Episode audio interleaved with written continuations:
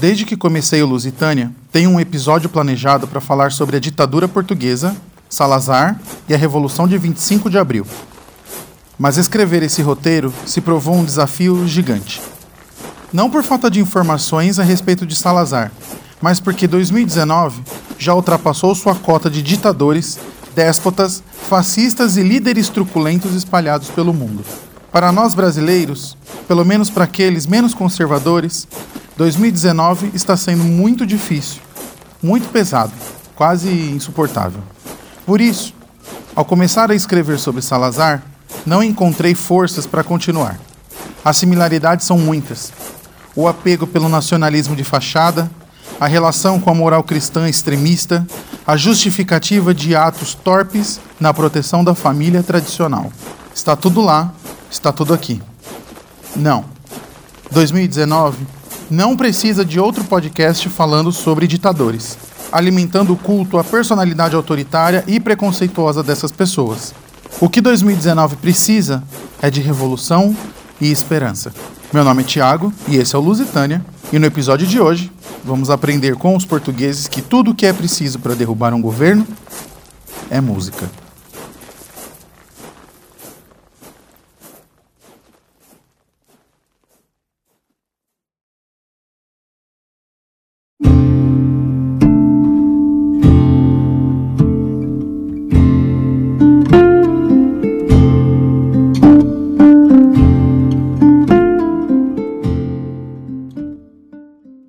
Aí, ouvintes do Lusitânia, tudo bem com vocês? Queria aproveitar esse período de transição entre a introdução e o desenvolvimento do tema para dar uma palavrinha rápida com vocês. E não, eu não vou pedir dinheiro. O Lusitânia é um projeto feito de coração por mim e por minha esposa em nosso tempo livre. Não temos nenhum tipo de financiamento ou meios de financiar uma produção mais profissional. Fazemos esse podcast por amor mesmo e por vontade de dividir histórias e curiosidades sobre Portugal. Nosso desejo é de expandir a produção, profissionalizar quando possível. Por isso, mais do que dinheiro, o que a gente precisa agora é crescer nossa comunidade. Se você ouve o Lusitânia regularmente e gosta do que a gente vem oferecendo, indica a gente para um amigo. Podcast é algo que precisa ser ensinado para as pessoas. Dá essa ajudinha para alguém mostrando o Lusitânia. Pega o celular da pessoa e mostra como acessar e assinar pelo Spotify ou pelo aplicativo padrão de podcasts. Avisa que é de graça. Hoje, essa é a melhor maneira de nos ajudar compartilhando nossos episódios, indicando a gente para os amigos, avaliando Lusitânia no iTunes. Se você é uma marca, você também pode patrocinar um episódio ou anunciar aqui com a gente. Atualmente, temos um público modesto, mas bastante fiel. Queria ainda dar um último recado. Esse é o último episódio de 2019. O Lusitânia vai entrar de férias e retorna só em fevereiro. A jornada ao longo dos últimos meses vem sendo incrível. Somos eternamente gratos por todo o feedback positivo que vocês têm dado ao longo de nossos episódios. Obrigado por tudo, pessoal. Beijinhos grandes e fiquem com o episódio. No teu coração,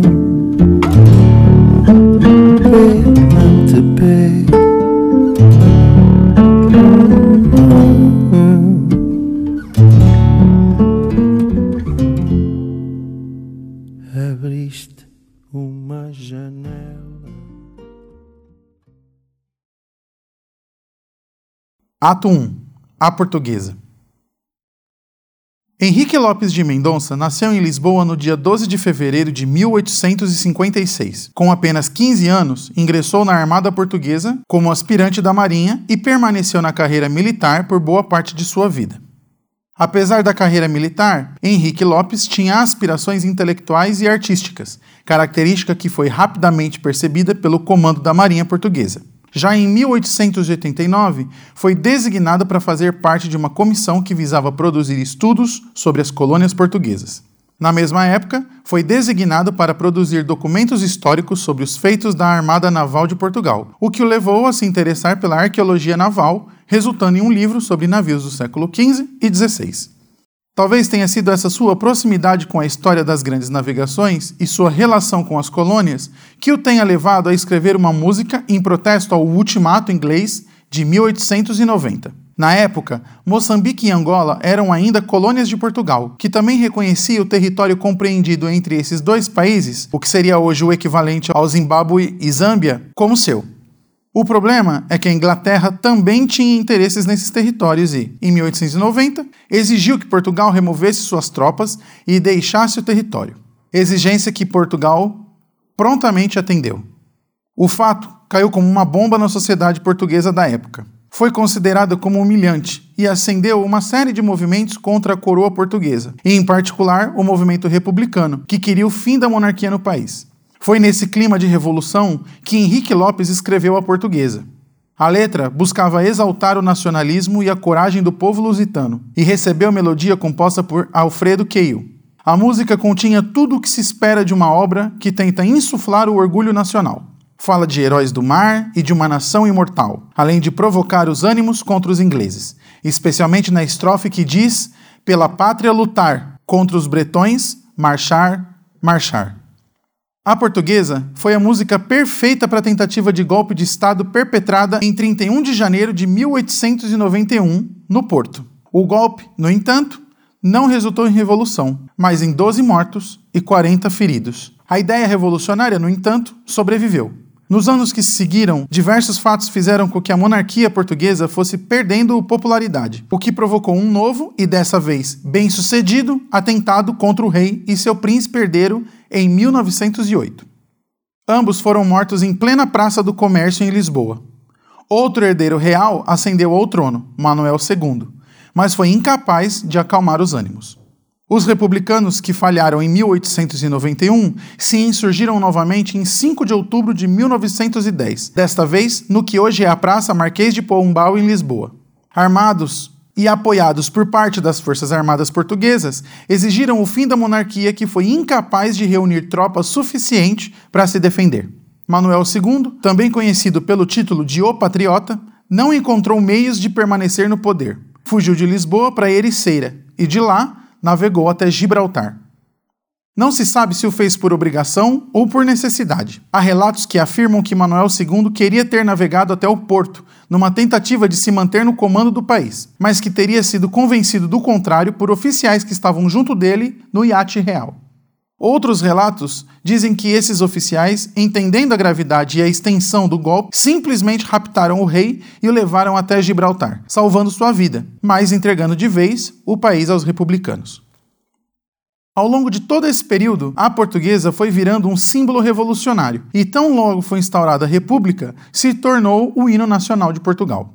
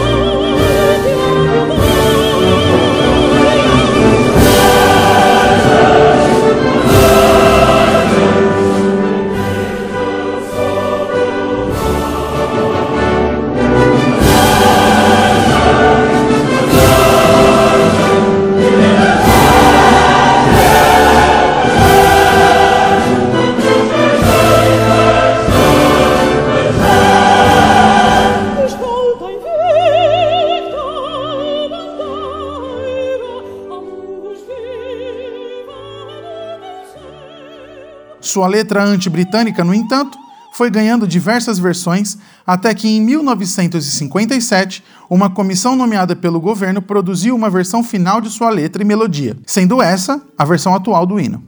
A revolução que levou ao período republicano em Portugal foi bem sucedida, mas o que se seguiu foi um clima de extrema instabilidade política que culminou em um golpe militar em 28 de maio de 1926. Foi esse período militar que possibilitou, em 1932, a nomeação de Antônio de Oliveira Salazar ao cargo de primeiro-ministro, mergulhando Portugal de vez em uma ditadura profunda que durou 48 anos.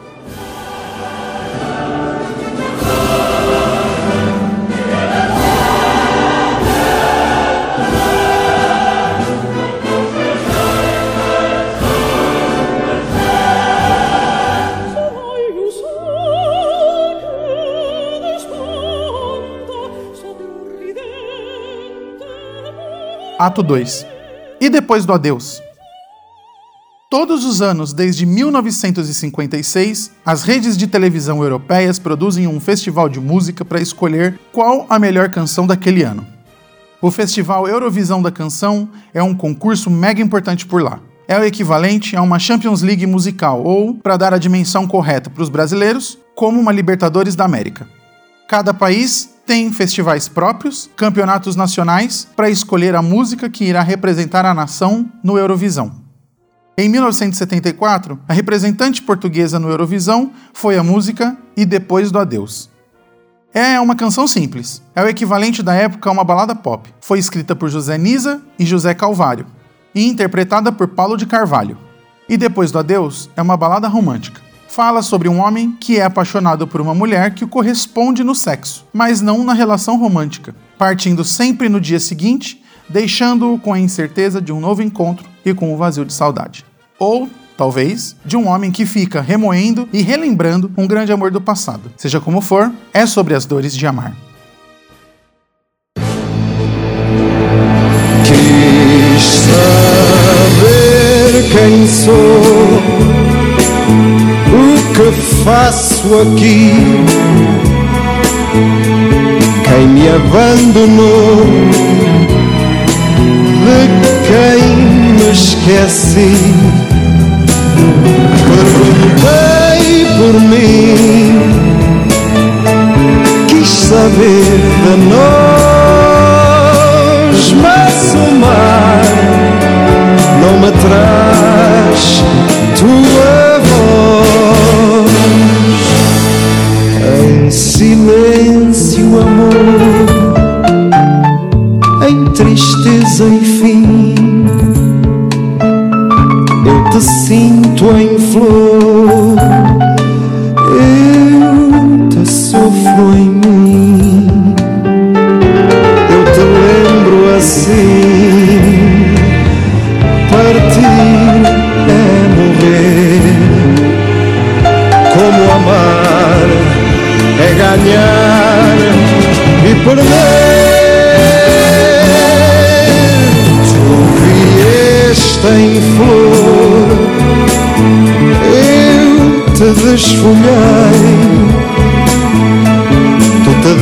deste em amor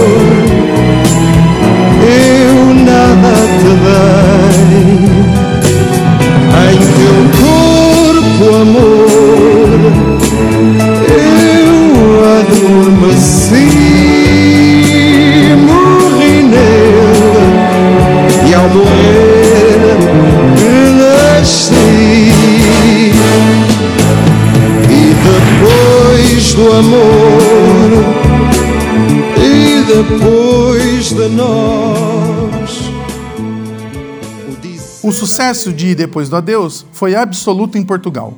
A música não ganhou o Festival Eurovisão, no entanto, mas sua popularidade fez com que ela fosse escolhida para ser um dos temas da Revolução de 25 de abril de 1974. A Revolução de Abril, no entanto, começa no rescaldo da Segunda Guerra Mundial. Portugal ainda tinha colônias na África que, no processo de pós-guerra, iniciaram uma série de movimentos separatistas a fim de conseguir sua independência. As forças armadas portuguesas tentavam a todo custo manter a ordem e a soberania de Portugal nas colônias africanas, mas o governo ditatorial português, muito por conta de seu viés fascista, escondia o fato, controlando e censurando a imprensa. Em outras palavras, tentava passar a imagem de um governo unânime que, por força de seu líder Salazar, conseguia manter a ordem e a normalidade dos fatos, quando na verdade militares morriam numa guerra que sequer era reconhecida. O que Salazar parecia não compreender é que eram esses militares que o colocaram no poder, para começo de conversa. A questão das colônias africanas foi se tornando um problema grande demais, e o não reconhecimento da guerra colonial pelo governo foi minando os esforços e a moral das Forças Armadas. Em Portugal, diversos grupos políticos começaram a exigir a independência das colônias. A ONU instaurou sanções comerciais contra Portugal, proibindo a venda de armas para o país. Portugal, na figura de Salazar, negava o movimento separatista, alegando que se tratava de atos terroristas isolados e não de luta por independência. A situação foi escalando e as Forças Armadas Portuguesas foram perdendo capacidade operacional devido à incapacidade de se modernizar e de comprar novas armas.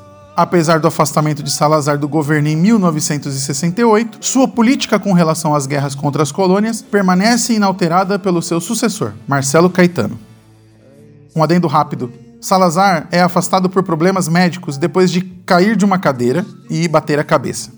É provável que a batida tenha causado algum tipo de dano neurológico que foi se agravando. Passou seus últimos dias internado sem saber que não era mais governante do país. Foi enganado por todos, que continuavam fingindo que ele era o líder máximo de Portugal por medo de verem sua situação médica se agravar. Como todo grande ditador que se vê maior que a vida, Salazar morreu de maneira absolutamente mundana e estúpida.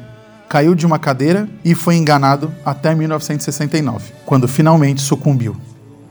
Alguns oficiais das Forças Armadas Portuguesas, descontentes pela falta de reconhecimento que o governo havia demonstrado durante sua tentativa de manter a soberania nas colônias, se insurgem em 1974, formando o Movimento das Forças Armadas, ou MFA. É o MFA que decide pôr fim à ditadura portuguesa e instaurar de vez a República. O mesmo exército que deu um golpe de Estado em 1926 daria um novo golpe em 25 de abril de 1974. O mesmo exército que instaurou uma das mais longevas ditaduras do mundo poria fim a ela. Foi nesse momento que os revoltosos do MFA decidiram que precisariam de formas de comunicar o golpe e que a melhor maneira de fazer isso seria com música. Duas músicas seriam usadas como senha para preparar e confirmar o golpe. Foi assim que, em 24 de abril de 1974, às 22 horas e 55 minutos, os emissores associados de Lisboa transmitiram E Depois do Adeus. Uma música comum e popular, acima de qualquer suspeita, e que colocou todo o grupo revoltoso do regime ditatorial português em preparação para o que aconteceria às meia-noite, 20 minutos e 18 segundos do dia 25 de abril de 1974 depois do amor e depois de nós o adeus.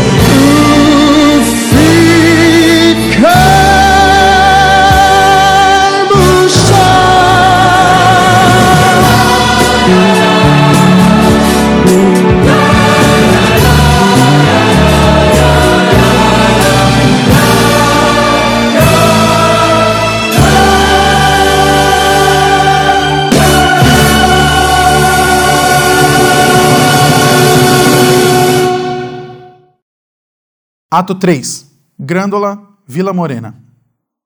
Grândola é uma vila portuguesa localizada no distrito de Setúbal, no norte de Portugal. Em termos gerais, Grândola é só mais uma cidadezinha portuguesa.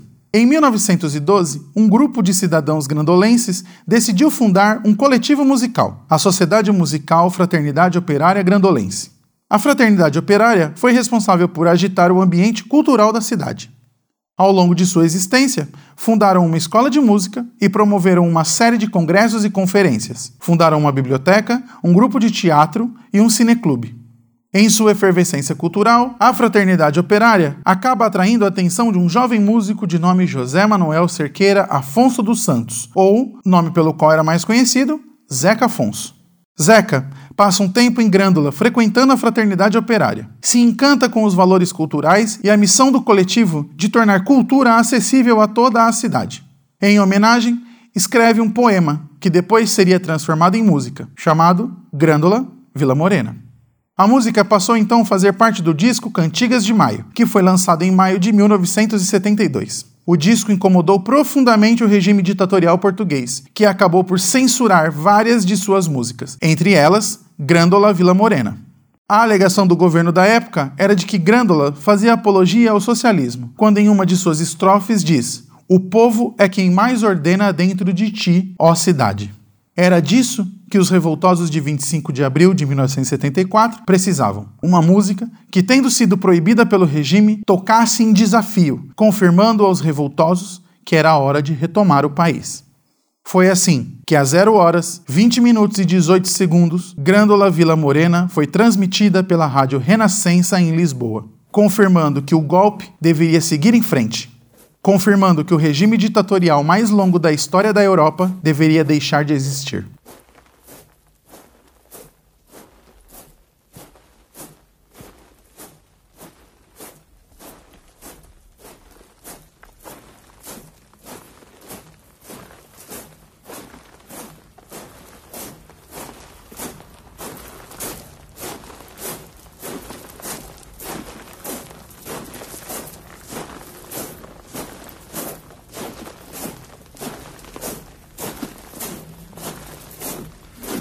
Grândola Vila Morena, terra da fraternidade. O povo é quem mais ordena dentro de ti a cidade. Dentro de ti a cidade, o povo é quem mais ordena, terra da fraternidade, Grândola Vila Morena.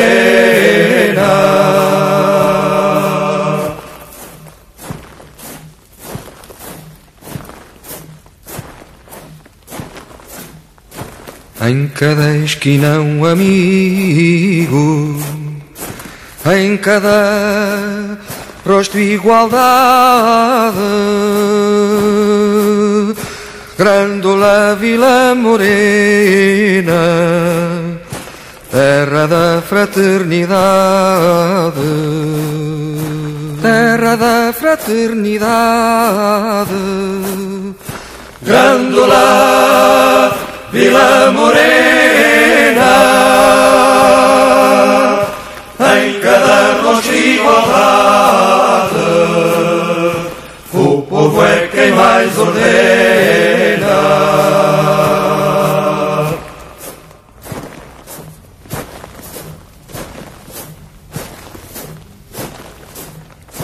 À sombra de uma azinheira que já não sabia a idade Jurei ter por companheira Grândola a tua vontade.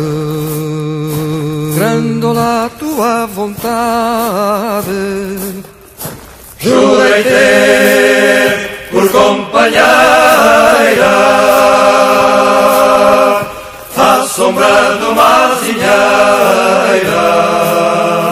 que já não sabia a idade.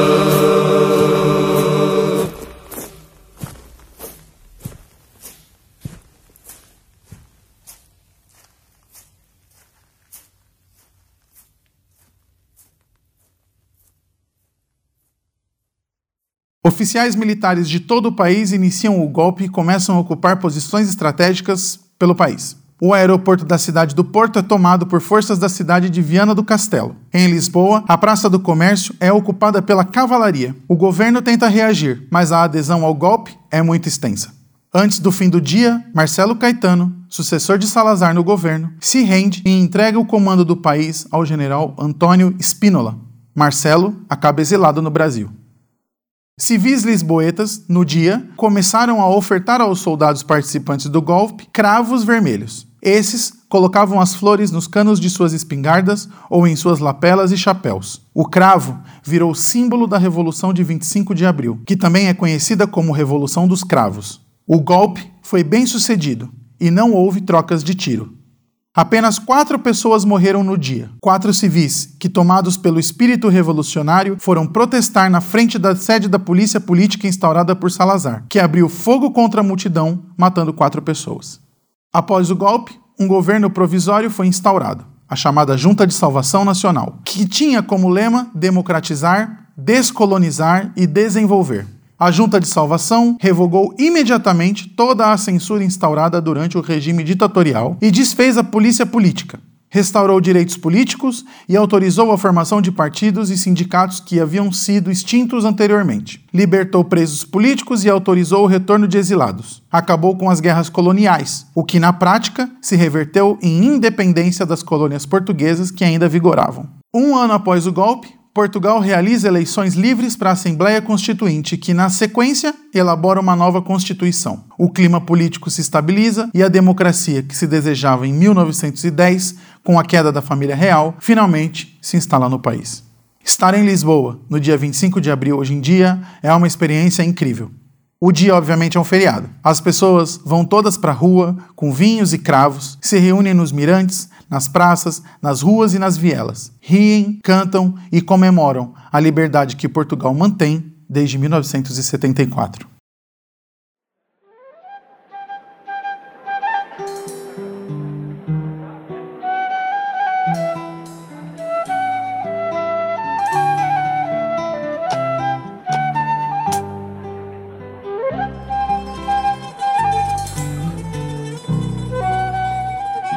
Em 1975, Chico Buarque fez uma música que, aqui no Brasil, cantaria o espírito de liberdade português. Sei que estás em festa, pá. Fico contente, e enquanto estou ausente, guarda um cravo para mim. Eu queria estar na festa, pá, com a tua gente, e colher, pessoalmente, uma flor do teu jardim. No Brasil, não haveria revolução. No Brasil, as Forças Armadas cederiam às pressões externas, entregariam o governo aos civis, depois de torturar, esganar e trucidar, depois de censurar, mentir e enganar. Os civis receberam de bom grado o poder e, por medo ou por gratidão, anistiaram em grande medida os crimes da nossa ditadura. Não há primavera no Brasil, não há grândula, não há adeus. Por aqui ainda estamos separados por muitas léguas. Tanto mar, tanto mar. Mas em nosso jardim os cravos crescem. Crescem e se preparam para o dia em que poderão cantar. Como diz Chico em outra canção, estamos nos guardando para quando o carnaval chegar. Quem me vê sempre parado, distante, garante que eu não sei sambar. Tô me guardando pra quando o carnaval chegar.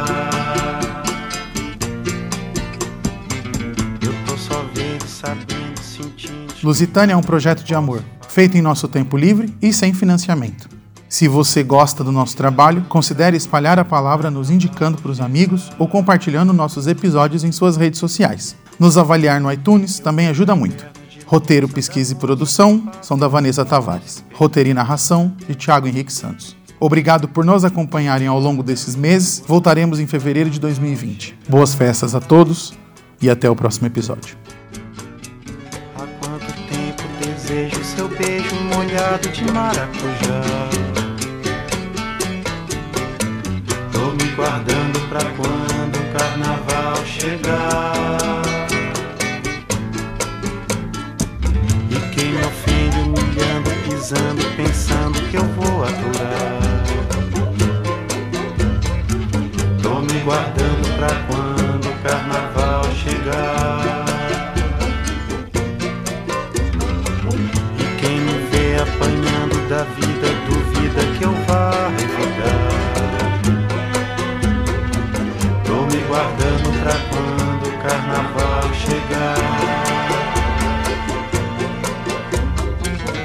Vejo a barra do dia surgindo, pedindo pra gente cantar.